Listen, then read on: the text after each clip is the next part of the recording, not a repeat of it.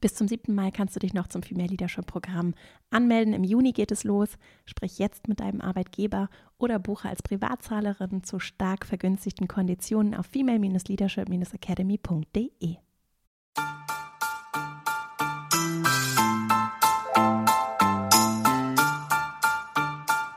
Herzlich willkommen zum Female Leadership Podcast. Mein Name ist Vera Marie Strauch und ich bin Host hier im Podcast in dem es darum geht, dass du deinen ganz eigenen Stil im Job und Leben findest und deinen Weg mutig und selbstbewusst gehst. In der heutigen Folge habe ich mal wieder einen wunderbaren Gast zu Besuch. Ich freue mich sehr, dass mir Gunther Schmidt seine Zeit geschenkt hat.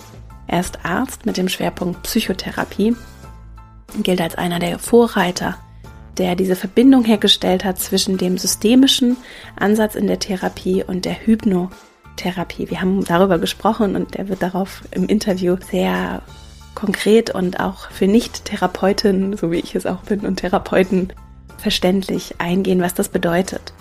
Er hat die Hypnotherapie nach Milton Erickson, die er verwendet, überhaupt erst nach Deutschland gebracht, sowie auch viele andere Konzepte, Gedanken, Ideen, Menschen zusammen und überhaupt erst hier in unseren deutschsprachigen Raum gebracht und ist eine ganz inspirierende Person, wie ich finde. Ich bin ganz dankbar, dass ich mit ihm sprechen durfte. Und es gibt ganz viel zu ihm zu sagen und zu erklären und er wird auch selbst nochmal auf seinen Werdegang eingehen. Eine Sache möchte ich vorweg noch sagen und zwar hat Gunter Schmidt 2007 die Systelius Privatklinik für psychosomatische Gesundheitsentwicklung in der Nähe von Heidelberg gegründet, wo er auch ärztlicher Direktor ist und als Gründer eine selbstführende oder sagen wir mal selbstorganisierte Organisation geschaffen hatte. Und das ist sehr spannend, weil es eben im medizinischen Bereich stattfindet, weil es im therapeutischen Bereich stattfindet, weil es, wie ich finde, so in meiner Interpretation auch ein, ein sehr konsequentes Walking the Talk ist, also wirklich ein Umsetzen dessen, was er auch lehrt. Und deshalb finde ich wunderbar in diesem Gespräch greift es so ineinander, die Ansätze, das Menschenbild, mit dem auch gerade dieser Ansatz, den er entwickelt hat, diese systemische Therapie verbunden mit der Hypnotherapie. Das greift ganz wunderbar auch darin ein, wie wir zusammenarbeiten, wie wir einander begegnen und genau darüber haben wir gesprochen. Also das Gespräch ist nicht nur interessant für dich, wenn du Therapeutin oder Therapeut bist oder dich für psychische Gesundheit besonders interessierst, sondern auch aus der Perspektive von den Menschen verstehen wollen, wie ich finde. Also verstehen wollen, wie funktionieren wir, was, was treibt uns an, was motiviert uns, was befähigt uns zur Veränderung, zum Umgang mit Veränderung, zum Umgang mit uns selbst und dann natürlich auch, wie wir miteinander gestalten. Und das hat also nicht nur direkt mit psychischer Gesundheit zu tun, sondern auch tatsächlich mit ganz alltäglichen Situationen, auch im beruflichen Umgang, im beruflichen Kontext. Insofern ist es ein ganz tiefes, ganzheitliches, super interessantes Gespräch geworden, aus dem ich mir sicher bin, dass du viel mitnehmen kannst und möchte dich ganz herzlich einladen, sie auf jeden Fall anzuhören, auch wenn du eben nicht Therapeutin oder Therapeut bist. Ich wünsche dir ganz viel Freude damit. Wenn dir der Podcast gefällt, freue ich mich riesig über eine Bewertung bei iTunes. Das hilft, damit er gefunden wird, die Menschen erreicht, denen er helfen kann. Und wenn dir die Folge gefällt, freue ich mich natürlich auch, wenn du sie weiterempfiehlst an Menschen, die vielleicht auch dadurch bereichert werden können und die auch von Gunter Schmidt und seiner Arbeit in dem Fall erfahren sollten und sich vielleicht auch Lust haben, nochmal aus anderer Perspektive mit dem Thema auch therapeutische Arbeit zu beschäftigen und auch insgesamt so unserem Blick auf die Psyche und das Menschenbild, das dahinter steht. Ich wünsche dir ganz viel Freude mit dem Gespräch und dann legen wir gleich mal los. Heute zu Gast ist Gunther Schmidt im Podcast. Ich freue mich sehr. Schön, dass du da bist. Herzlich willkommen. Vielen Dank. Wir mhm. werden heute über hypnosystemische Beratung, vor allem im Kontext von Arbeit, Organisationen, mhm. aber auch Veränderungsprozessen für Einzelpersonen sprechen.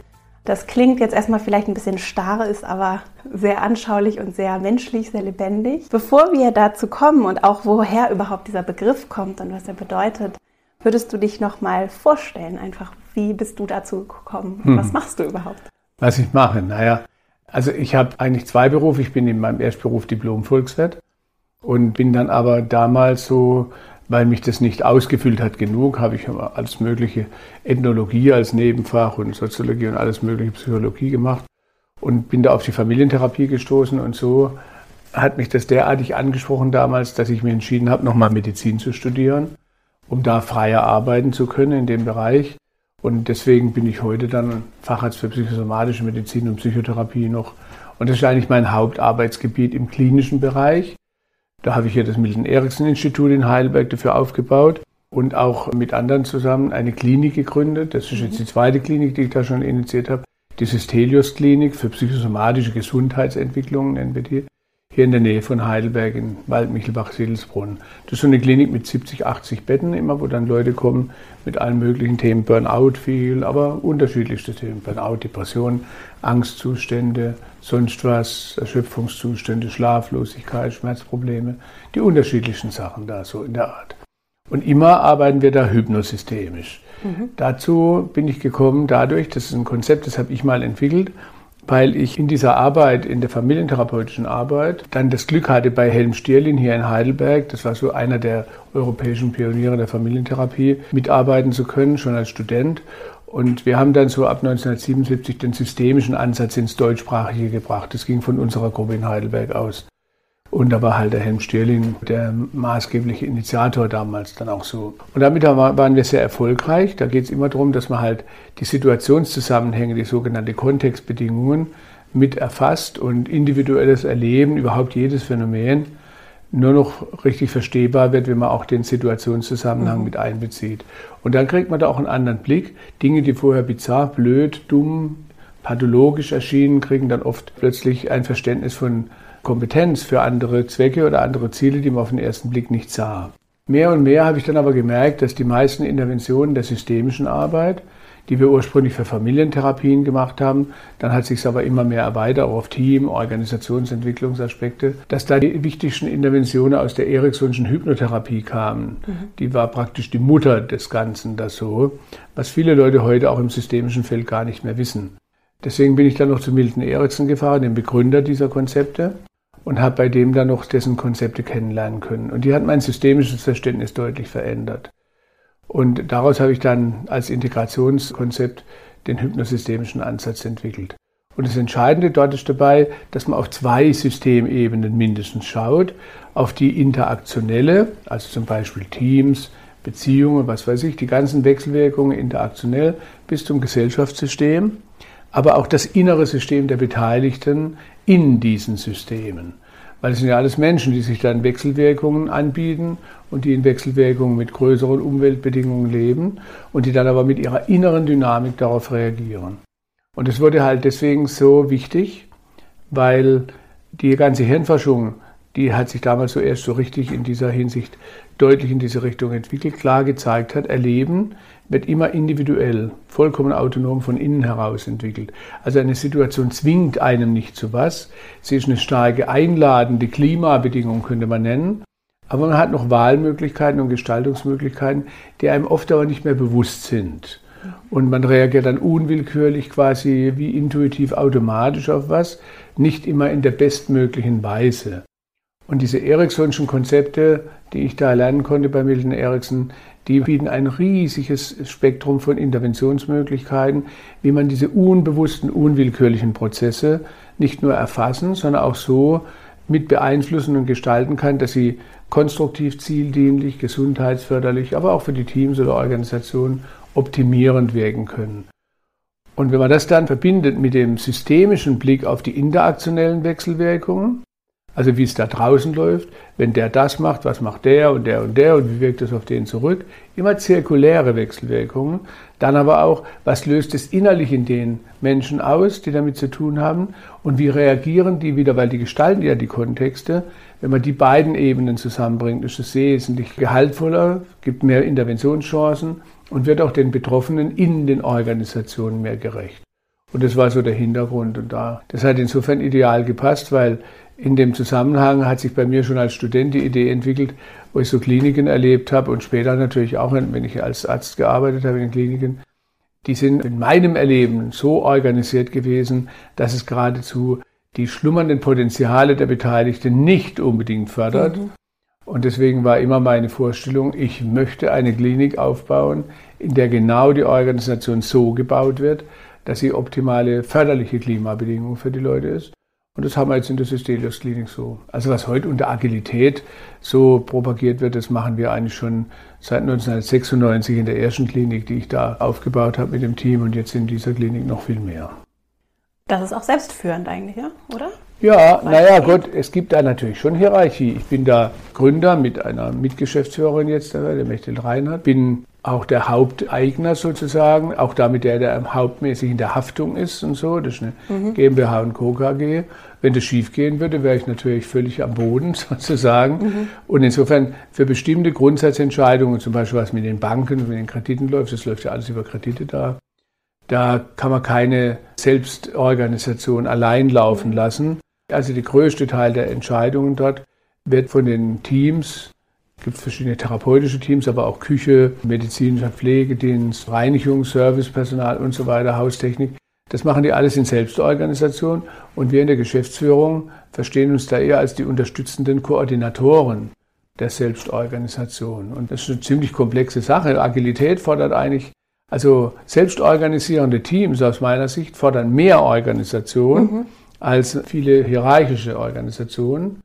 Aber dann kann es auch lohnender werden. Den Eindruck habe ich bei uns. Ja, und jetzt im Hinblick auf diesen hypnosystemischen Ansatz ist es natürlich leichter, eine Organisation von vornherein aufzubauen wahrscheinlich, mhm. als in eine bestehende Organisation ja, zu gehen. Eindeutig. Gibt es denn Prinzipien, die ich berücksichtigen kann für mich, auch wenn ich jetzt nicht vielleicht externe Beraterin bin oder als Therapeutin oder in sonstiger Funktion in die Organisation komme, sondern etwas, was ich berücksichtigen kann, wenn ich Teil des Systems bin, mhm.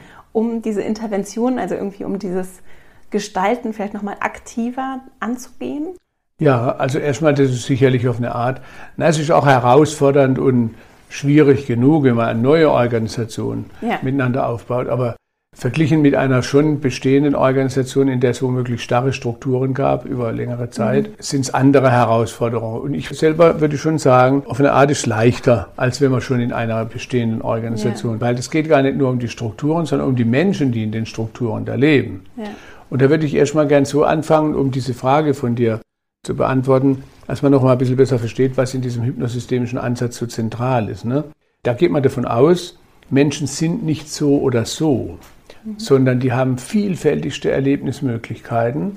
Und man könnte auch sagen, unterschiedliche Ichs, so könnte man das so nennen. Ne? Weil wir heute wissen, und darauf bezieht sich das, das war auch schon immer bei Milton Erickson so, und ich habe das natürlich noch viel systematischer dann ausgebaut in meinen Konzepten. Wenn man die ganzen Gedächtnisforschungsergebnisse nimmt und so weiter, da zeigt sich jede Episode im Leben eines Menschen wenn die nur ein bisschen emotional geladen war, dann ist die gespeichert in seinem Erlebnisrepertoire und könnte wieder aktiviert werden. Mhm. Solche mit hoher Kompetenz, solche mit totaler Verzweiflung, solche, dass man sich nichts mehr zutraut, solche mit Schwäche. Andererseits wieder mit größter Stärke und Flexibilität und Kreativität. All das Potenzial, ein riesiges Potenzial in unterschiedlichste Richtungen, nicht nur in schöne, mhm. ist in uns vorhanden. Von böswilligster Destruktivität bis zu wunderbarster mitmenschlicher Unterstützung und Bereitschaft achtungsvoller Begegnung. Aber welches dieser verschiedenen Erlebnismöglichkeiten dann jeweils gerade wirksam wird, dominierend wird, das hat sehr viel mit den Wechselwirkungsbedingungen, den Kontextbedingungen zu tun. Ne? Man hat natürlich bestimmte sogenannte Traits, also das nennt man dann Charaktereigenschaften. Es kommt in der Bevölkerung oft aber so an, als ob das so wäre man halt. Ja, so ja. bin ich halt oder so ja. ähnlich.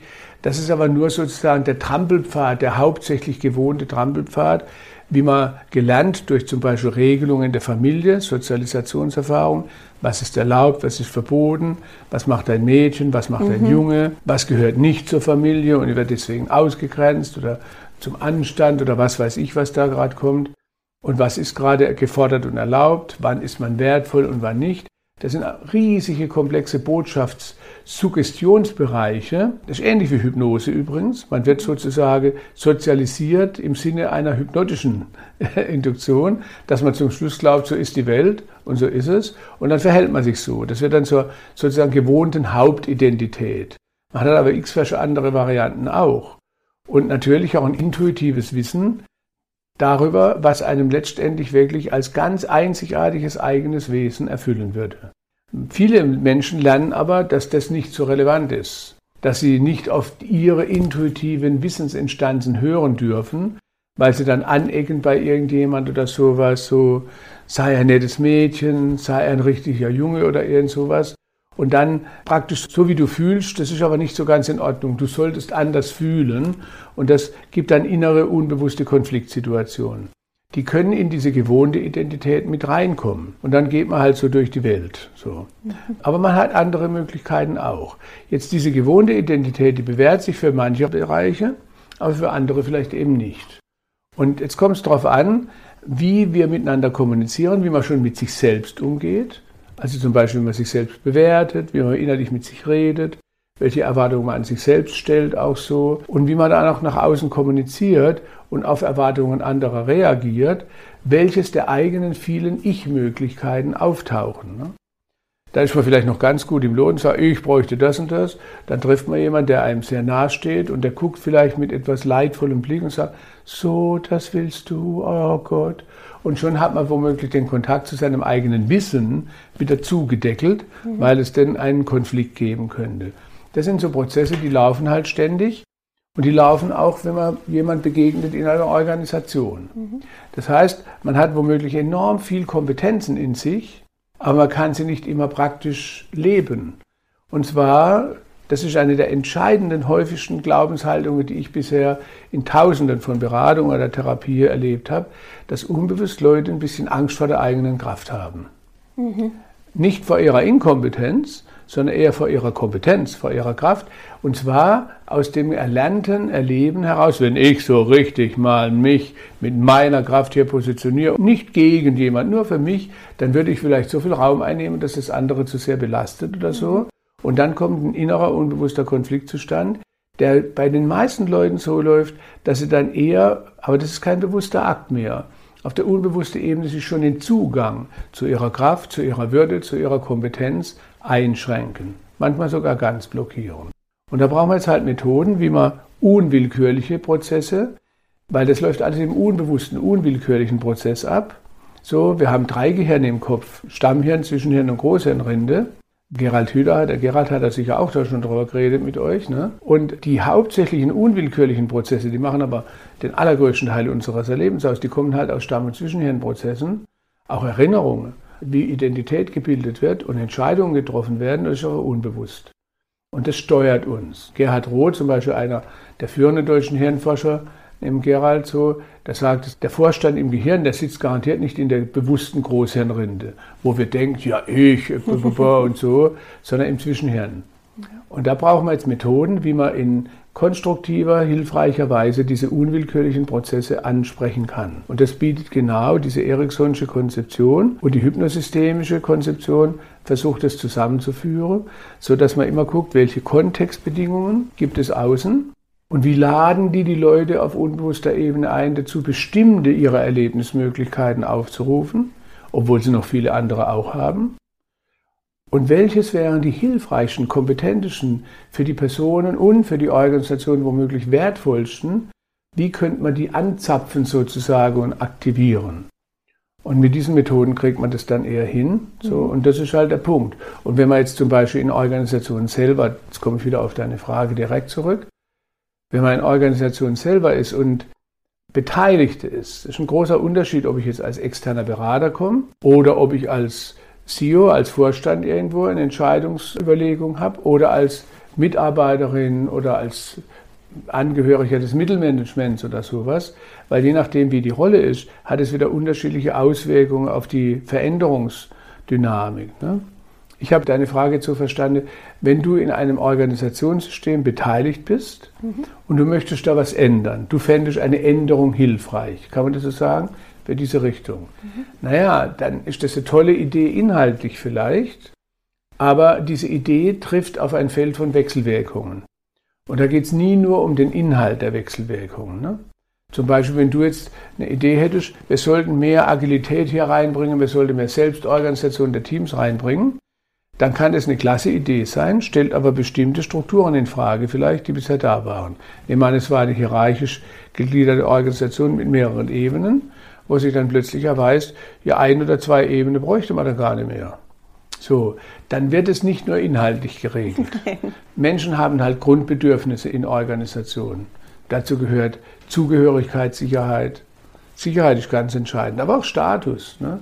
Dazu gehört aber auch sowas wie Transparenz. Ich weiß, was auf mich zukommt, was mich betrifft, Mitgestaltungsmöglichkeiten, Wertschätzung für die eigenen Beiträge auch viel Autonomie, aber auch Bezogenheit. Und insbesondere die Status- und Zugehörigkeitssicherheit ist da. Und übrigens auch Fairness und solche Sachen. Mhm. David Rock in seinem Scarf-Modell weist darauf hin. Aber da kommt es ja darauf an, wenn diese Veränderung in der Organisation Strukturen betreffen würde, mhm. wo Menschen betroffen werden, das sofort gibt es einen Interessenkonflikt. Selbst wenn jemand inhaltlich womöglich Lalou gelesen hat oder was weiß ich was und denkt, oh, ist eine gute Idee, wir machen eine Veränderung. Mhm. Und dann merkt, oh verdammt, das würde meine Position tangieren. Da würde ja eine Umstrukturierung stattfinden. Gewohnte, vertraute Beziehungsmuster und meine einflussreiche Position würde in Frage gestellt werden, dann gibt es zumindest massive Ambivalenz.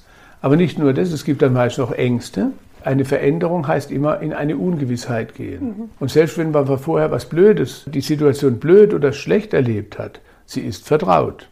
Und was Neues geht immer ins Ungewisse. Und das, ob man will oder nicht, das hat wieder was mit unseren Gehirnprozessen zu tun, aktiviert immer Ambivalenz. Mhm. Das kann man gar nicht vermeiden, das ist auch kein Problem, das ist nur eine Aufgabe. Weil da kommt sofort, oh, Ungewissheit, vorher gleich der Amygdala-Bereich, Angst, Angst, Vorsicht und so weiter.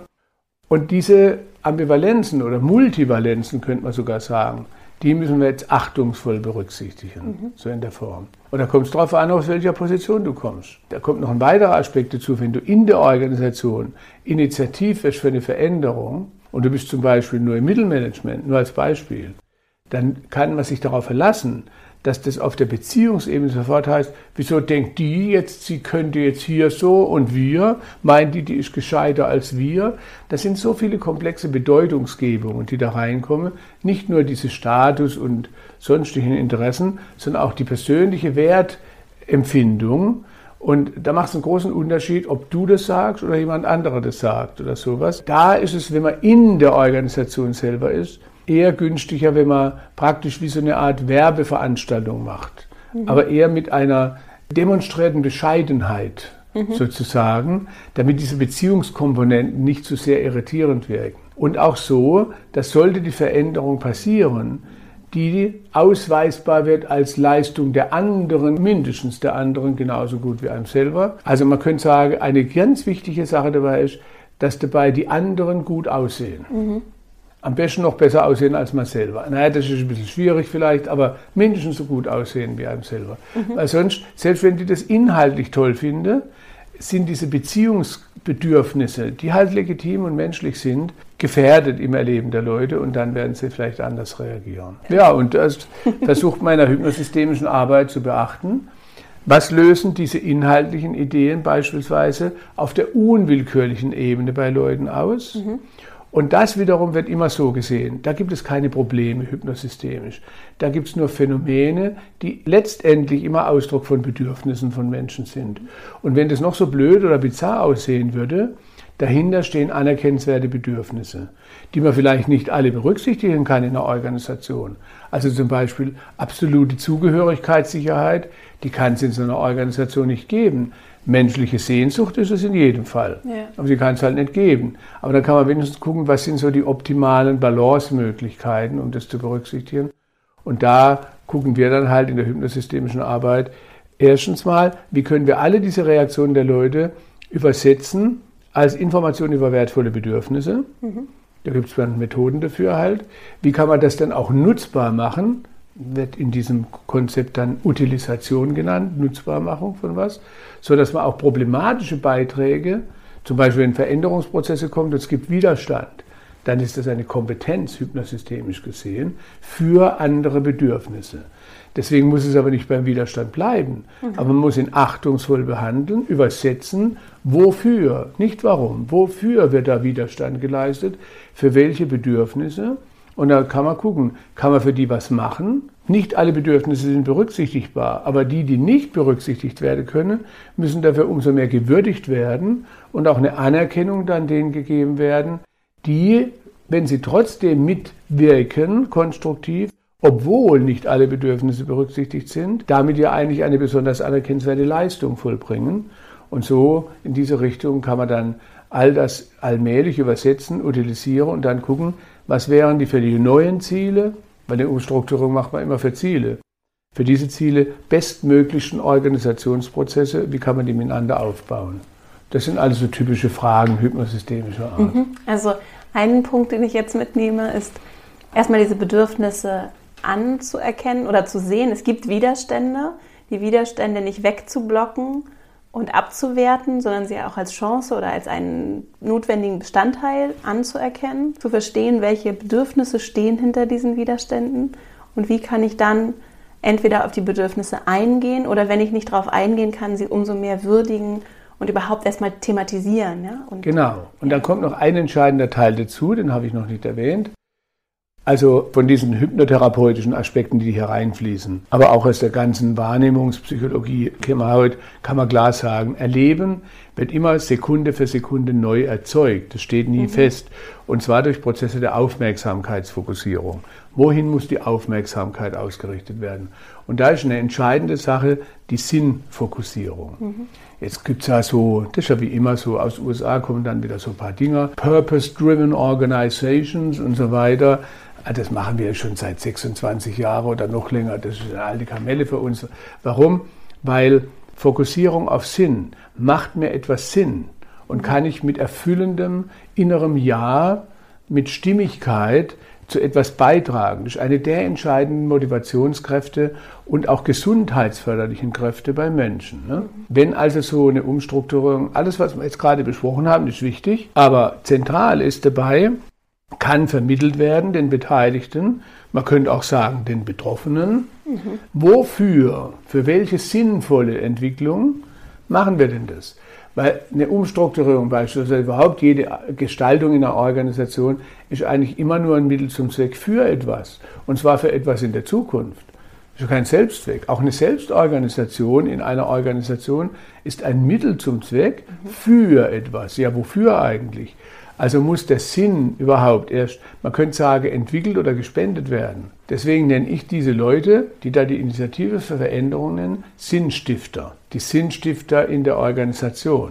Wenn es jetzt eine Organisation ist, wo es zum Beispiel doch verschiedene Hierarchiestufen gibt, dann ist ganz klar aus einer hypnosystemischen Sicht, die Bringschuld für Sinnstiftung muss von den Entscheidern kommen nicht einfach umstrukturieren, mhm. sondern die sind in der Legitimationspflicht für die Umstrukturierung. Mhm. Das wird nicht immer so beliebt angesehen, ist mir klar. Wenn ich Aufträge in Organisationen habe, ist das einer der wichtigsten Punkte immer für mich, dass ich die Leute dazu bewege und ihnen auch richtig sage, hören Sie, das wird nur was werden, wenn Sie hier erstmal legitimieren, wofür das Ganze soll. Was ist der Sinn? Weil die Leute müssen was einsetzen und manchmal auch etwas, was auch einen Verzicht beinhalten kann. Das ist gar kein Problem, wenn jemand weiß, hey, dafür macht es mir Sinn. Ja. Und wenn man Sinn hat, da bin ich übrigens ganz orientiert oder beeinflusst von den Arbeiten von Viktor Frankl mhm. äh, in der Logotherapie.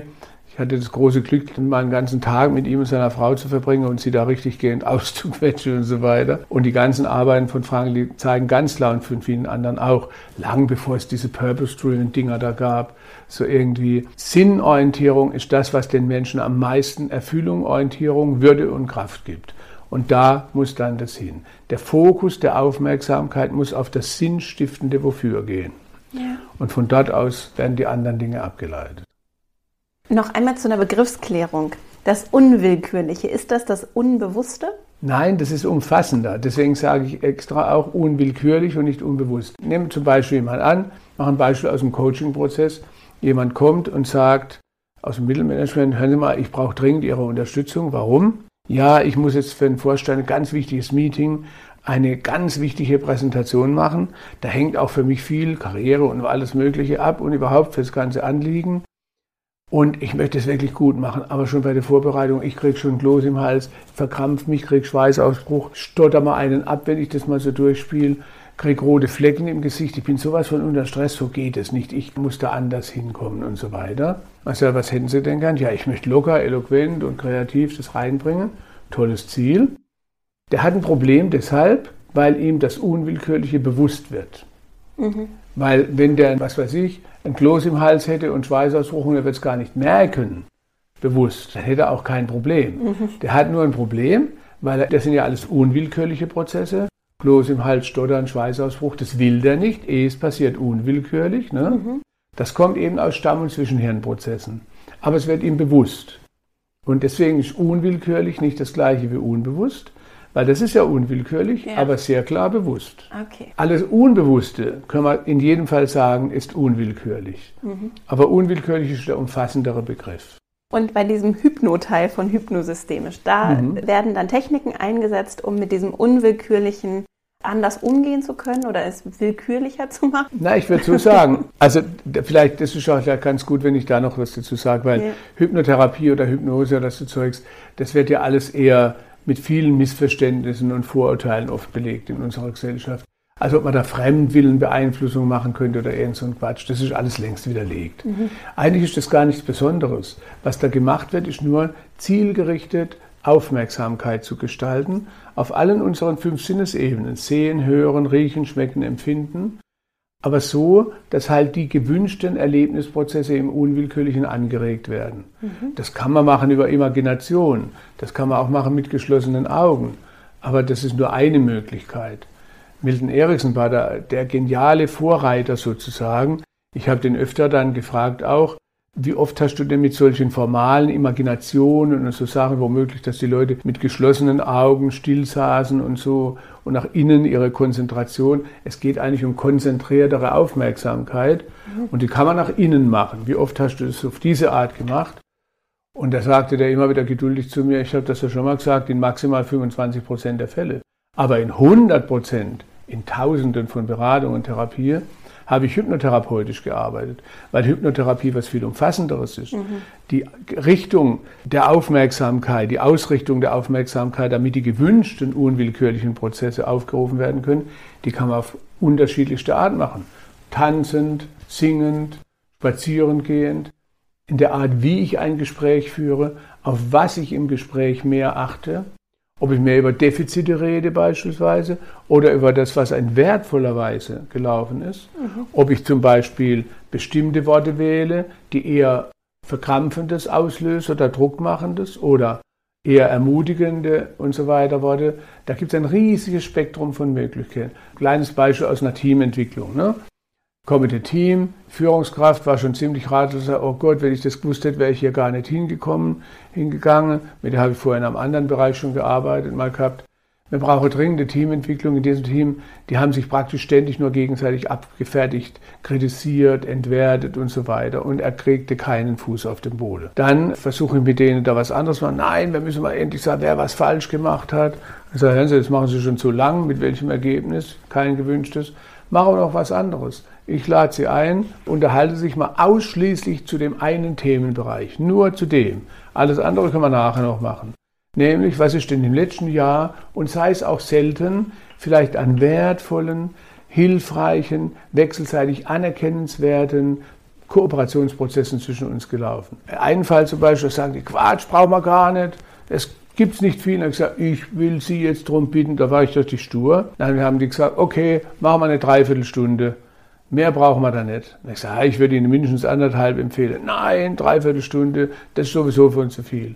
Nach dreieinhalb Stunden waren die Ersten wieder bereit, sich im Plenum zu treffen. Und dann war das ein völlig anderes Team. Mhm. Einer zum Beispiel, der sagte vorher zu mir in dem Gespräch, wissen Sie, wie Sie mich hier nennen? Den Giftzahn. Das ist eine Ehre für mich. Ich bringe immer den Finger in die Wunde. Der hat nachher hat Tränen in den Augen gehabt und sagte, wissen Sie, Jetzt habe ich zum ersten Mal in zehn Jahren Anerkennung hier gekriegt. Und ich habe gemerkt, Mensch, das habe ich schon zehn Jahre vermisst. Und dann sind die gleichen Leute nicht mehr die gleichen Leute. Die sehen ähnlich aus, aber sie aktivieren anderes aus ihrem unwillkürlichen Erlebnisbereich. Das schafft sofort mehr Kooperationsbereitschaft, mehr auch Kompetenzzugang, mhm. Kreativität und so weiter. Und das heißt aber nicht, dass man deswegen nicht über sogenannte Probleme reden könnte, ja. aber es ist eine völlig andere Erlebnishaltung, in der man dann ganz andere Ergebnisse kriegt, als wenn man aus einer verbissenen Erlebnishaltung bringt. Da muss man nicht die Augen schließen, ganz im Gegenteil. Es geht nur um zielgerichtete Fokussierung der Aufmerksamkeit. Und es geht auf tausend Arten. Mhm. Und das eigentlich Interessante ist, das im normalen Gespräch zu machen. Wie zum Beispiel? Naja, indem man zum Beispiel schon eben solche Fragen stellt. Also allein schon zu fragen, woran würden Sie denn eigentlich merken, es wäre wie in gewünschter Weise, wenn Leute über Probleme reden. Die Leute reden über Probleme und ich sage dann, naja, wenn Sie ein Problem haben, das kann ja nur heißen, Ihnen fehlt was. Da ist eine Ist-Soll-Diskrepanz. Wie wäre denn eigentlich Ihre Vorstellung? Nehmen wir an, ich würde Sie wieder treffen und Sie würden sagen, Sie glauben es nicht, das ist gerade genauso, wie ich es gern hätte. Dafür arbeiten wir hier zusammen. Weil auch wenn ich eine Beratung mache, da ist die Vergangenheit, das bisher Geschehene, eigentlich völlig zweitrangig. Denn macht man nicht für die Vergangenheit. Deswegen ist die Frage auch, wie war es bisher? Wichtig, aber völlig zweitrangig. Mhm. Das macht man für ein gewünschtes Erleben in der Zukunft.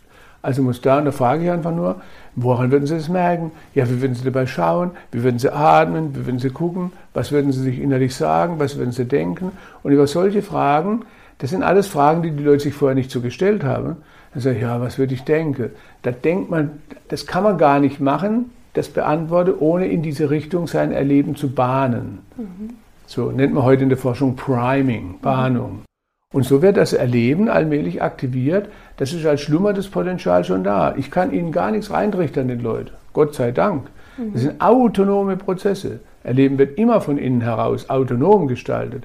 Ich kann nur Erinnerungshilfe bieten, mhm. aber das sehr systematisch. Und die Aufmerksamkeit genau. lenken oder genau. Angebote machen, um sie zu lenken. Genau. Um von diesem Trampelpfad wegzukommen oder dem Weg auf einen anderen Pfad vielleicht. Genau, und da müssen wir aber zwei Ebenen berücksichtigen mhm. dann, weil dieser Trampelpfad, und wenn er, wie gesagt, noch so vielleicht belastend war, er ist vertraut. Es gibt immer eine Art Beharrungsvermögen ins Alte. Und das ist nicht dumm. Das ist einfach Ausdruck anerkennenswerter Bedürfnisse von Sicherheit, von Handlungsfähigkeit, von Orientierung. Also wird jede Veränderung ambivalent beantwortet und sie braucht Kraft, weil man geht ins Ungewisse. Nachher ist es vielleicht toll, das weiß man aber hinterher, nicht vorher. Mhm. Und in der Zeit, wo man es gerade über die Schwelle ins Ungewisse geht, da entsteht die größte Unsicherheit und dafür braucht man Kompetenzen. Mhm. Und das heißt, wir müssen auch dafür sorgen, dass die Leute sich sicher fühlen können. Das können sie jetzt nicht von außen nur, ja. teilweise jedenfalls, weil die meisten Menschen wollen ja ihre Sicherheit sich holen über die Sicherheit des Ergebnisses. Mhm. Wenn ich wüsste, dass das auch sicher rauskommt, was ich jetzt mache, dann wäre ich dabei. Mhm. Wie oft habe ich das schon gehört? Ja, ich wäre so bereit mitzumachen, wenn ich auch wüsste, dass es was bringt. Ich sage, ja, was bringt? Ha, schon das Gewünschte. Das ist ein menschliches Sehnsuchtsgrundbedürfnis. Vollkommen in Ordnung, nur nicht möglich. Warum? Na, weil dazu müssen wir die Zukunft kennen. Also brauchen wir andere Sicherheit. Die Sicherheit muss von innen kommen.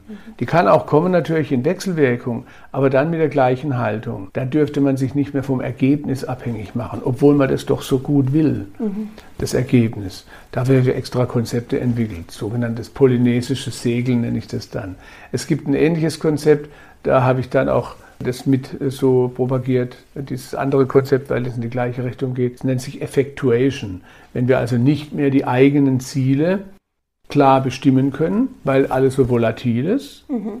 Wie kriege ich dann eine Handlungsfähigkeit, Kraft und Sicherheit in der bleibenden Ungewissheit? Und die kriege ich durch andere Erwartungen an mich, mhm. durch eine Sinnorientierung.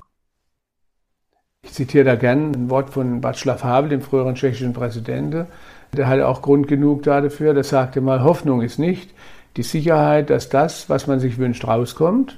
Das wäre die Ergebnisorientierung sondern dass das, was man tut, einem Sinn macht, ganz unabhängig vom Ergebnis.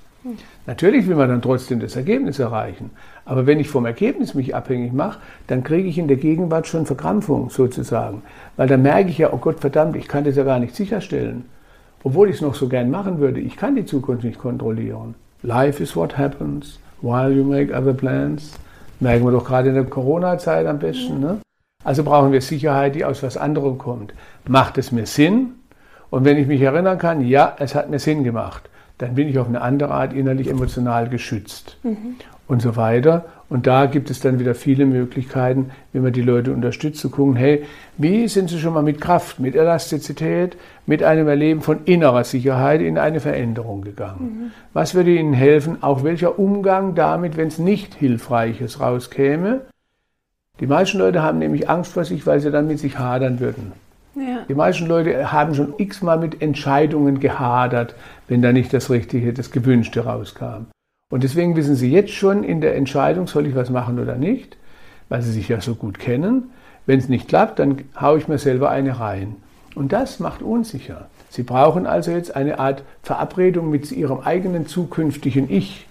Dafür habe ich extra Methoden entwickelt, wie man das imaginativ machen kann, dass sie sich jetzt schon versprechen, sollte es nicht klappen, dann werde ich der treu, liebevoll, freundschaftlich, solidarisch zur Seite treten, um damit umgehen zu können. Aber eins ist klar, abgewertet wirst du nicht, weil zu dem Zeitpunkt, wo du was entschieden hast, da hast du nach bestem Wissen und Gewissen auf dem damaligen Kenntnisstand entwickelt.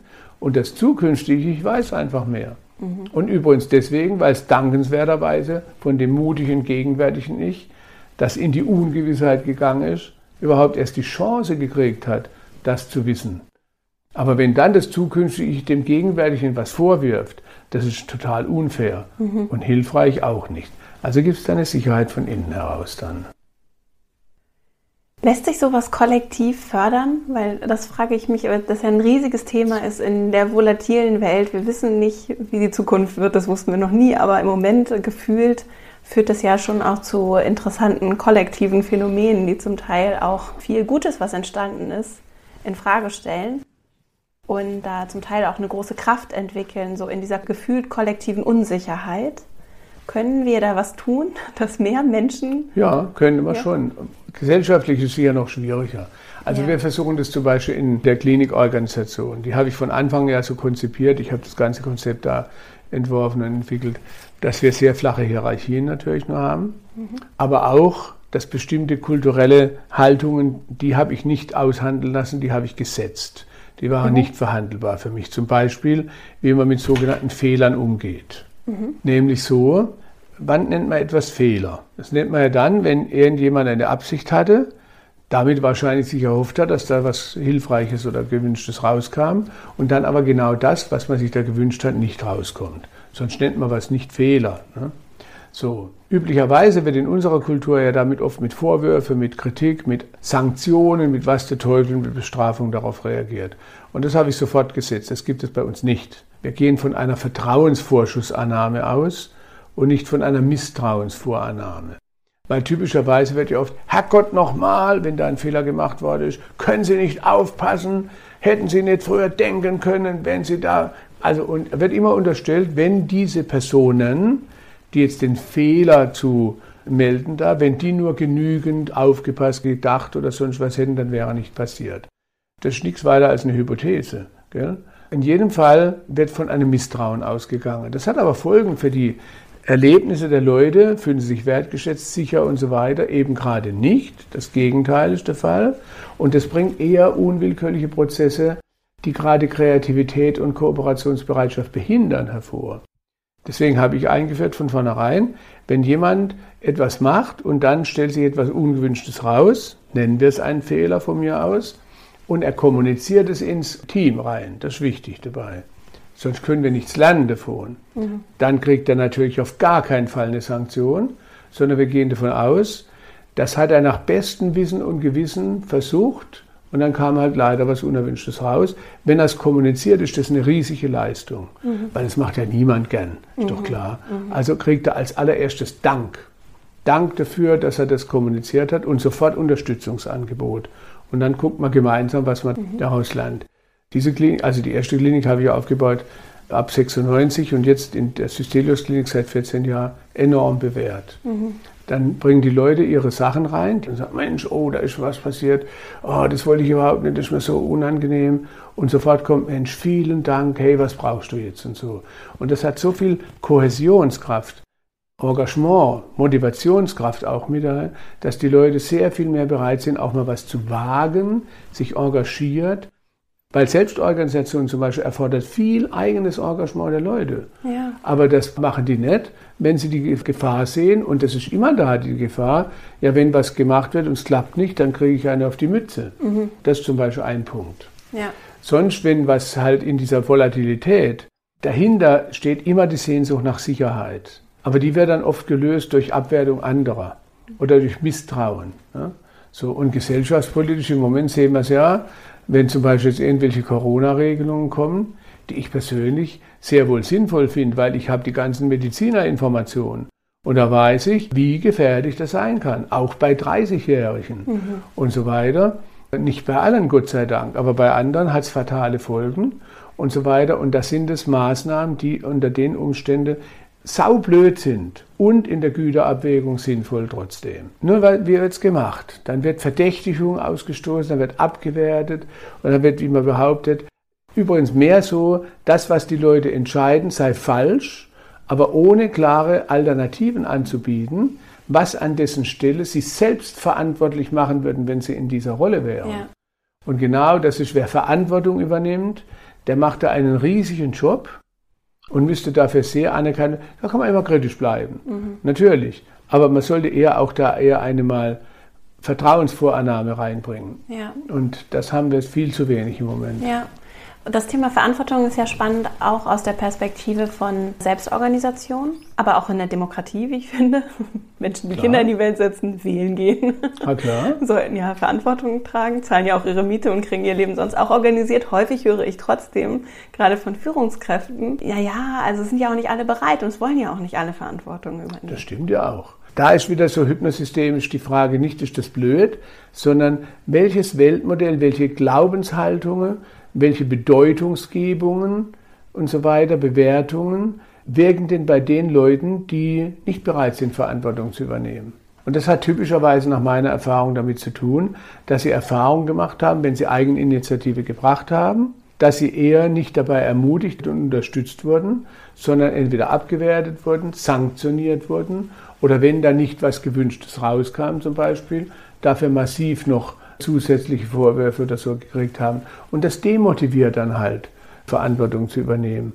Das ist auch übrigens bei uns so. Viele Leute, die bei uns arbeiten in der Klinik, sind es auch 195 Leute in der Zwischenzeit, die haben zum Teil bei mir, also von dem therapeutischen Team zum Beispiel, ein größerer Teil, hat bei mir Weiterbildung gemacht vorher oder sonst irgendwie durch viele Sachen, ich habe viele Sachen veröffentlicht, auch mitgekriegt, wie das so läuft. Und die sind dann von sich aus gekommen und so, oh, da möchte ich mitarbeiten. Mhm. So, das habe ich schon immer gesucht, wusste gar nicht, dass es das gibt, da möchte ich mitarbeiten.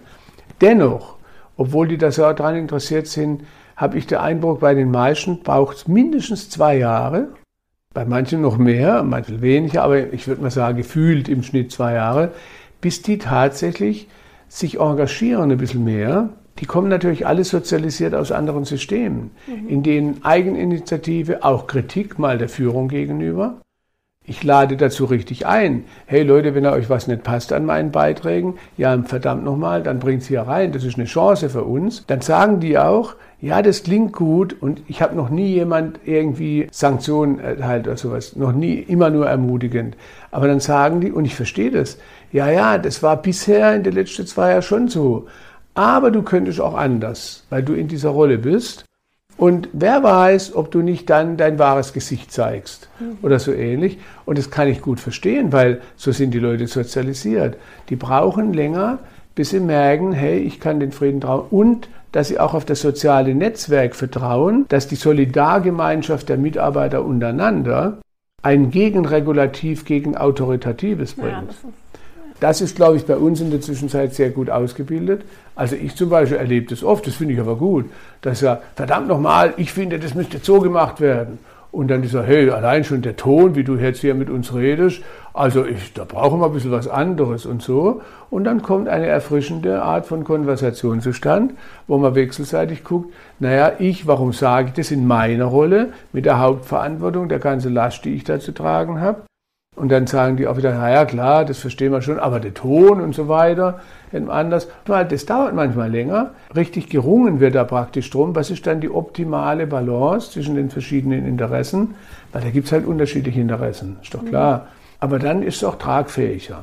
Aber da braucht auch dann der Einzelne im Team das Vertrauen und die Sicherheit, wenn ich mich jetzt vorwage, dann kann ich mich auf ein sicheres Netz der Rückendeckung verlassen. Mhm. Selbst wenn dann der jetzt in der Führungsrolle sagen würde, was fällt dir ein oder so, dass ich das gar nicht allein machen muss und dass die sich nicht wegducken, sondern dass die dann sagen, Moment, holen wir mal tief Luft und jetzt, hey, da propagierst du die ganze Zeit so eine Kultur und jetzt verhältst du dich gerade umgekehrt, da machen wir nicht mit.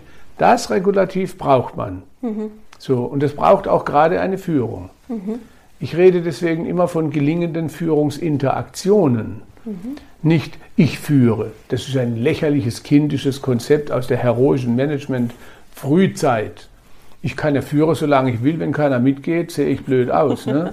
Also die Hauptkunden einer Führungskraft aus meiner Sicht sind die Mitarbeiter. Das heißt, die sollten kundenorientiert mit ihren Mitarbeitern umgehen. Deswegen sage ich dann in manchen Führungsseminaren als Überschrift, wer führt, wird geführt. Von wem? Na, von den Rückmeldungen der Mitarbeiter. Und deswegen brauchen wir einen zirkulären, achtungsvollen Kooperationsprozess. Das spielt da alles eine Rolle. Es geht alles aus dieser hypnosystemischen Denkweise, ist das logisch abgeleitet, dass Kompetenzen aktiviert werden, richtig stimmig, nur wenn der Kontext stimmt. Ja. Und den müssen wir halt bauen. Wir nähern uns jetzt schon dem Ende. Ich würde trotzdem noch einmal gerne dieses soziale Gefüge, das dann auch eine Balance zu den Autoritätspersonen schafft. Weil du das gerade am Anfang hattest du gesagt, dass dieses, die Menschen haben eigentlich oder wir haben häufig Angst oder ich habe eher Angst vor meiner Stärke und dieser großen Kraft, die da vielleicht in mir ist, mhm. die ich zurückhalte, als vielleicht vor möglichen Schwächen. Mhm. In dem Wunsch, nicht andere klein zu machen, ja, andere genau, beiseite zu schubsen, weil ich mir eben diese Gruppe wünsche. Wie kann ich das balancieren? Ist das ein guter Instinkt zu sagen, ich möchte meine Kraft eigentlich nicht freilassen? Wahrscheinlich nicht, oder? Nein, ich würde es nicht so sagen. Ich würde schon sagen, also ein zentrales Stichwort auch in der hypnosystemischen Arbeit, das hat mein väterlicher Freund und Lehrer Helm Stirlin mal geprägt, ist das der sogenannten bezogenen Individuation. Ich bin ganz individuell, da kann ich meine Kraft entfalten, mhm. aber Menschen sind halt Beziehungswesen. Mhm. Wir können gar nicht leben ohne Beziehungswechselwirkungen, letztlich. Schon angefangen, wie wir aufwachsen oder sowas in der Form. Und deswegen spielen die Fokussierung, die Perspektive der Beziehungsauswirkungen eine zentrale Rolle bei Menschen. Das heißt auch, wenn ich jetzt was mache, was mir persönlich gut tut, ich habe aber den Eindruck, es geht nur auf Kosten anderer, dann hat es letztendlich bei den allermeisten Menschen, eigentlich würde ich mal behaupten, sogar bei allen, keine nur erfüllende gute Wirkung, ja. weil sie den anderen Aspekt, und das ist eine eigenständige Bedürfnislage in einem Menschen, mhm. schon beim Säugling sieht man das, nicht nur an sich selbst zu denken. Ne? Bei Freud war früher so die erste Nummer immer, und viele Analytiker haben das ja mitgetragen, so irgendwie, der Säugling ist so ein egozentrisches Bündel, was nichts im Kopf hat, wie Hauptsache meine Bedürfnisse und die Mutter ist nur ein Objekt der Bedürfnisbefriedigung. Das ist ein lächerliches Missverständnis. Kann man schon in der Säuglingsforschung sehen, wie kompetent sozial die sind, wie die schon mit der Auge blinken oder sowas. Da kannst du dann dich nicht dagegen wehren oder sowas. Und das heißt, diese Beziehungsebene ist zentral für Menschen. Und deswegen muss es eine gute Balance geben immer zwischen der eigenen Stimmigkeit und der Rückmeldung in den Beziehungen. Das ist leichter hergesagt. In der Praxis ist das eine enorm schwere Herausforderung, das gut balancieren zu können, weil das ja gar nicht nur von einem selber abhängt. Mhm. Ne? Wenn ich zum Beispiel mich in meiner Kraft entfalte würde und würde mich sehr freuen, wenn das zum Beispiel meine mir nahestehenden Mitmenschen auch täten, die machen es aber nicht. Aus welchen Gründen auch immer. Und die kann ich ja auch nicht zwingen. Die sind so autonom wie ich. Die haben sich vielleicht aufgrund ihrer Sozialisationserfahrungen, wenn man in dem Beispiel bleibt, ebenso entwickelt, dass sie gelernt haben, oh, besser du hältst dich klein oder du wagst nicht irgendwie dich zu entfalten, weil das könnte zu gefährlich sein. Und für die wird es dann zu einer Bedrohung. Mhm. Dann habe ich einen Zielkonflikt und einen massiven Loyalitätskonflikt. Also bei uns in der Klinik habe ich das deswegen, das ist ein ganz zentrales hypnosystemisches Konzept, stringent eingeführt auch, läuft die ganze Zeit, wenn die Leute bei uns sind. Aber die letzte Woche, wo die da sind, kriegen die Angebote, in eine Extragruppe zu gehen, wo sie in erster Linie nur damit sich gegenseitig unterstützen, natürlich auch mit den Therapeuten und so. Welche Auswirkungen hat es in meinen wichtigen Beziehungen, wenn ich jetzt wieder, weil die kommen ja zu uns, sind ganz schwach und fühlen sich meistens mies und inkompetent und nach einigen Wochen so wie wir arbeiten, da spüren sie ihre Kraft, ihre Würde und was sie brauchen, damit es gut wird. Und das modellieren wir mit ihnen und dann geht es ihnen gut. Aber so gehen sie dann nach Hause. Mhm. Das heißt, wenn sie so nach Hause gehen, verändern sie alle ihre Beziehungen. Mhm. Und das müssen wir mit ihnen durchspielen. Welche Auswirkungen Beziehungen hat es denn, wenn sie jetzt in ihrer Kraft sind? Und dann, deswegen machen wir dann auch immer Paar- und Familiengespräche, wer in ihrem näheren Umfeld bräuchte denn auch was, sodass er da mitgehen kann? Mhm. Weil sonst wird es zum Kulturschock sozusagen. Mhm. Ne? Und diese Ebene müssen wir mit beachten. Wenn man das, diesen Teil aber anguckt, dann zeigt sich oft, und das kann man natürlich wieder würdigen als Kompetenz, wenn auch eine Kompetenz mit Preis, wenn jemand sich nicht erlaubt, seine Fähigkeit und seine Kraft zu entwickeln, dass es keineswegs blöd ist, sondern als Loyalitätsleistung gewürdigt werden kann. Ne? Nicht immer bewusst, aber auf der unbewussten Ebene gibt es eine Selbstregulation. Wenn da jemand das Gefühl hat, oh, wenn ich jetzt so, hallo, hier bin ich mit voller Kraft, Gott, dann drücke ich jemand an die Wand und das, dann leidet er und das will ich nicht. Wenn er dann das zurücknimmt und sich eher schwächt, dann ist es keineswegs inkompetent oder blöd. Mhm. Es ist eine Kompetenz im Dienste der Beziehung, allerdings leider zu dem hohen Preis, sich selber einzuengen. Und da unterstützen wir dann Leute systematisch, dass sie ein neues Gleichgewicht entwickeln können, weil selbstverständlich kann ich meine Kraft entfalten und muss trotzdem aber nicht eine Bedrohung sein. Ich könnte auch eine Bereicherung sein, ja. eine ermutigende. Und da arbeiten wir dran, wie kannst du dann kommunizieren, wie kannst du deine Kraft einbringen, nicht ob, sondern wie. Und was bräuchten andere, damit sie dann merken, oh, da kann eine Win-Win-Win-Situation draus werden. Und das gibt mir selber Möglichkeiten. Und das kann man aber unterstützen. In den meisten Fällen gelingt es sehr gut. Mhm. Wenn man das Thema überhaupt aufgreift, weil das ist den meisten Leuten gar nicht so bewusst. Mhm. Also, dass die sich selbst klein. Ja, und da, ja, das vielleicht schon, aber dass das aus anerkennenswerten Loyalitätsgründen okay. ist. Ja. Und meine Erfahrung ist, wenn ich 100 Leute nehme, bei den meisten spielt es eine Rolle, dann ist bei bestimmt 80 Prozent es nicht, weil sie denken, sie hätten selber so viele Nachteile, wenn sie ihre Kraft entwickeln, ja. sondern eher, dass andere zu sehr belastet würden. Mhm. Das muss ja gar nicht sein, aber das haben sie so gelernt und das sind Fantasien aus früheren Zeiten. Manchmal ist es aber auch ganz akkurat. Und dann müssen wir halt gucken, wie können wir auch die anderen unterstützen, dass sie das mittragen können, wie gesagt. So, wir sind leider schon am Ende. Ich hätte noch viele Fragen. Trotzdem gibt es noch irgendwie abschließende Worte, bevor wir jetzt zum Abschlussteil kommen. Irgendwas, was wir vergessen haben. Also was ich in jedem Fall so nochmal betonen möchte, das ist so die Basis dieser hypnosystemischen Arbeit. Wenn Menschen kommen, selbst wenn sie 20 Jahre furchtbar unter was gelitten haben oder auch wenn in Teams etwas nicht so gut läuft, es kann natürlich mal bei einem Team an mangelnden Qualifikationen liegen. Das ist aber eher seltener. Mhm. Und wenn Menschen kommen, zum Beispiel in eine Beratung oder sowas und 20 Jahre unter was gelitten haben, da kann man ganz klar sagen, die meisten Leute selber glauben dann, sie hätten keine Fähigkeiten, wären gestört, krank, blöd, inkompetent und die Umwelt sieht sie manchmal auch so. Die hypnosystemischen Erfahrungen zeigen klar, und das kann ich richtig gut beweisen, wir haben ja viel in dieser Richtung Forschung gemacht, auch nach 20 Jahren solchem Leid, die Fähigkeiten für hilfreiche Entwicklungen sind schon im unbewussten Repertoire da. Auch wenn die Leute das überhaupt nicht mehr merken oder erinnern. Und wenn man dann mit solchen Methoden mit ihnen arbeitet, das ist mit für mich das Schönste in der ganzen Arbeit, zu sehen, wie plötzlich wieder jemand merkt, hey, in mir gibt es viel mehr Wertvolles an Fähigkeiten, als ich je von mir dachte. Und wenn das dann so allmählich lebendig wird, mit wie viel Würde das denn den Leuten dann erlebbar wird, das ist einfach eine wunderschöne Belohnung da dafür. Und das möchte ich einfach mit so sagen, selbst wenn jemand selber nicht mehr viel von sich hält, ich bin absolut sicher, das könnte ich mit den Leuten belegen schnell. Mhm. Die Fähigkeiten, kompetent, hilfreich, was Wertvolles, Würdiges zu machen, was Sinnvolles ist in ihnen schon da und die kann man wieder reaktivieren durch diese Methoden. Und dann werden sie zu jemand anderem. Mit Würde, mit Kraft und einer anderen Ausstrahlung, so in der Form. Und das sollten wir gemeinsam hin in diese ja. Richtung. Ja. Und die Organisation solle entsprechend aufgebaut werden, dass sie eine förderliche Klimabedingung dafür wird. Ja. Das so fällt mir noch ein dazu. Das ist sehr schön. Das ist ein sehr optimistischer Blick auf, auf den Menschen. Ah ja, ich glaube, Menschen sind zu allem fähig, auch zu allem Schlimmen. Das sieht man doch jeden Tag, wenn man die Weltgeschichte guckt, aber auch zu allem Wertvollem und Gutem. Deswegen muss der Kontext so gestaltet werden, dass das Wertvolle und Gute wieder ermutigt und wachgerufen wird. Ja. Und Menschen schaffen diese Kontexte. Ja, genau. Ja. Ja, schön. So, wir kommen noch zu jetzt meinen kurzen Abschlussfragen. Vorher aber die Frage, wo können Menschen dich finden, wenn sie mehr erfahren wollen zu der Arbeit? Ich verlinke auf jeden Fall die Systelios Klinik. Ja, also in der Systelios Klinik machen wir das im klinisch-stationären Alter. Mhm. Hier im Milton-Erickson-Institut in Heidelberg. Mhm. Da machen wir das halt in, in Weiterbildung, aber auch in Einzelpaar, Familientherapien, Gruppen, Organisationsentwicklung, Teamentwicklung, alles in dieser Richtung, Coaching natürlich. Ich habe den Deutschen Bundesverband Coaching auch mal mitgegründet, so, da machen wir in der Richtung halt viel. Und sonst halt auf der Website und in x Publikationen.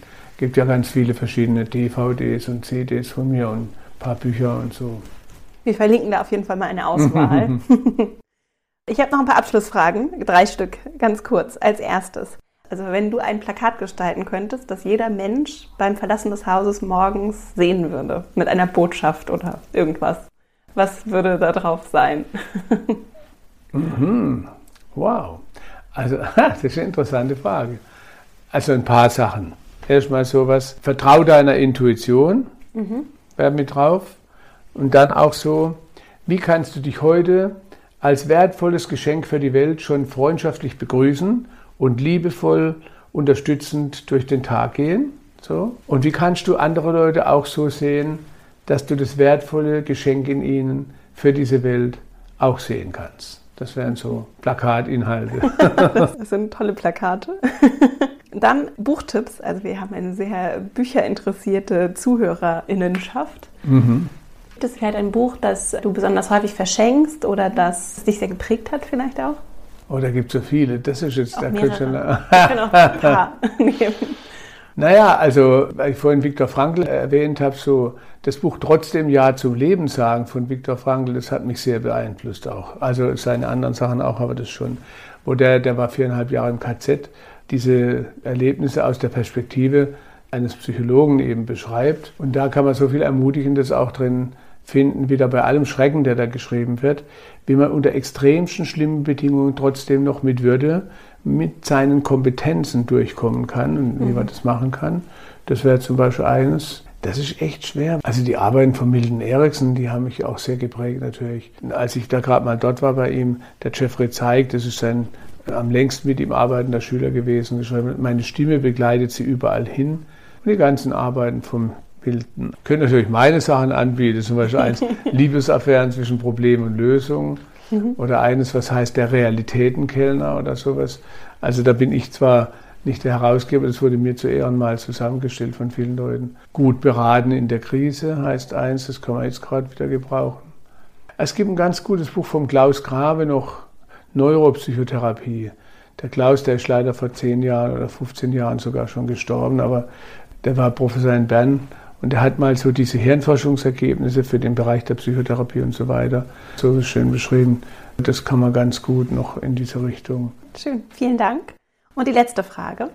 Wenn du den Entscheiderinnen und Entscheidern der Welt, also sowohl Politik, Wirtschaft, so Menschen, die auch ruhig im Hintergrund Strippen ziehen, wenn du denen so eine Weisheit für ihre Entscheidungsfindung mit auf den Weg geben könntest, eine Weisheit, eine Bitte, was wäre das?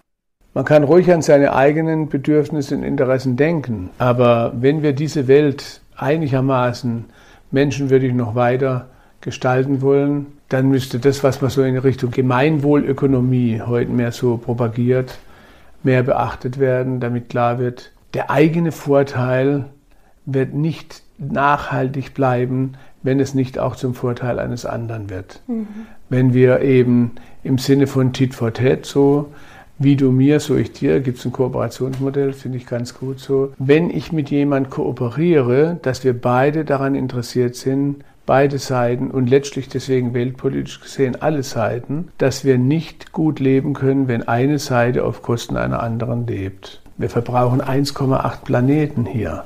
Wir haben aber nur einen. Wenn wir uns nicht begrenzen, und das heißt eben, uns nicht mehr so sehr von Außenwerten nur abhängig machen, sondern unsere Begrenztheit nicht als Problem sehen, sondern als die Chance für menschliche Würde. Weil jedes lebende System gewinnt seine Kraft ausschließlich durch die Innen-Außen-Unterscheidung zwischen Außenwelt und der eigenen Grenze. Wenn wir also so tun, als ob es keine Grenzen für uns gäbe, Tod ausgrenzen wollen, Krankheit ausgrenzen wollen, Armut ausgrenzen wollen und so weiter, unsere eigene Verletzlichkeit ausgrenzen wollen und damit die auch der Umwelt ausgrenzen. Weil letztlich das, was wir mit der Umwelt machen, machen wir mit uns. Mhm. Wenn wir das nicht endlich bedenken, dass wir in unserer Begrenztheit unsere Kraft und Würde kriegen, dann wird es schwierig, aber das würde ich jedem da empfehlen halt. Think global, act local. Zu Hause wie in der Umwelt mit Würdigung der eigenen Grenze und damit der Achtung des anderen in seiner Grenze. Das wird wahrscheinlich lange dauern oder nie so weit kommen, aber wünschen kann man sich's ja. Ein wunderbarer Abschluss. Vielen, vielen okay. Dank. Ja, und alles Gute für die weitere Arbeit und überhaupt Danke, alles. umgekehrt auch.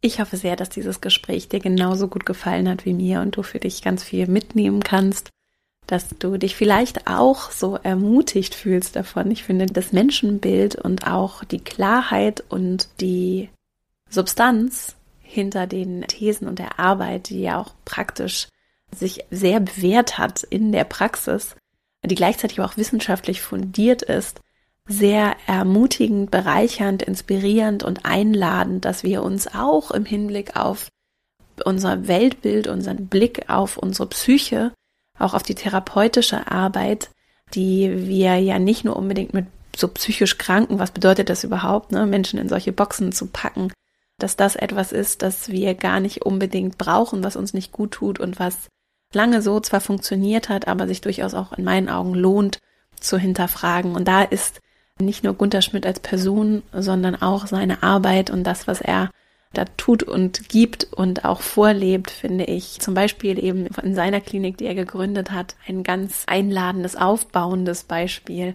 das ich auf jeden Fall als große Bereicherung mitnehme. Und ich hoffe vielleicht für dich, dass du auch das eine oder andere mitgenommen hast. Ich werde dieses Gespräch sicherlich noch ein zweites Mal hören. es gibt viel mitzunehmen und zu hören. Und vielleicht hast du ja auch Lust, die Arbeit von Gunter Schmidt und auch vielleicht sogar diesen Podcast einfach jemandem weiterzuleiten. Eine Person, der das gut tun würde, das zu hören für sich oder auch für die Arbeit, für den Blick darauf, wie wir Menschen begegnen. Und das ist ja nicht nur so das Weltbild, das wir mit in Therapie und therapeutische oder auch Coachingarbeit nehmen, Beratungsarbeit, sondern auch im Hinblick darauf, wie wir mit uns selbst umgehen und mit anderen, zum Beispiel im Arbeitskontext umgehen. Und ich finde das ganz bereichernd, ermutigend, auch einladend dazu, immer wieder zu hinterfragen und auch da anzunehmen, dass alles im Fluss ist und in Bewegung ist und dass es sehr viele, sehr wertvolle Erkenntnisse gibt, die auch so konstant uns bereichern können und auch verändern können, wie wir uns selbst verstehen und andere verstehen. Und das nehme ich so für mich mit. Und wenn du Lust hast, wie gesagt, teils gerne mit jemandem, der vielleicht auch davon profitieren kann. Wenn du Lust hast, auch im Kontakt zu bleiben über den Podcast hinaus, komm gerne in meinen E-Mail-Verteiler, einfach verastrauch.com slash newsletter. Du findest den Link auch in den Shownotes zu dieser Folge, wo ich auch alles nochmal verlinke. Alle Bücher, über die Gunther Schmidt gesprochen hat und auch alle Links zu Gunter Schmidt natürlich verlinke. Das heißt, in den Show Notes findest du dann auch zum Beispiel den Link zu meinem E-Mail-Verteiler oder auch wenn du Lust hast, dich mit mir bei Instagram zu verbinden, Vera Marie Strauch oder auch auf LinkedIn findest du mich und dann können wir auch da im Kontakt bleiben. Jetzt wünsche ich dir erstmal eine wunderschöne Woche. Ich danke dir, dass du mir hier deine Zeit geschenkt hast und wünsche dir ja eine schöne Woche. Ich freue mich schon, wenn wir uns hier nächste Woche wieder hören. Bis dahin, alles Liebe, deine Vera.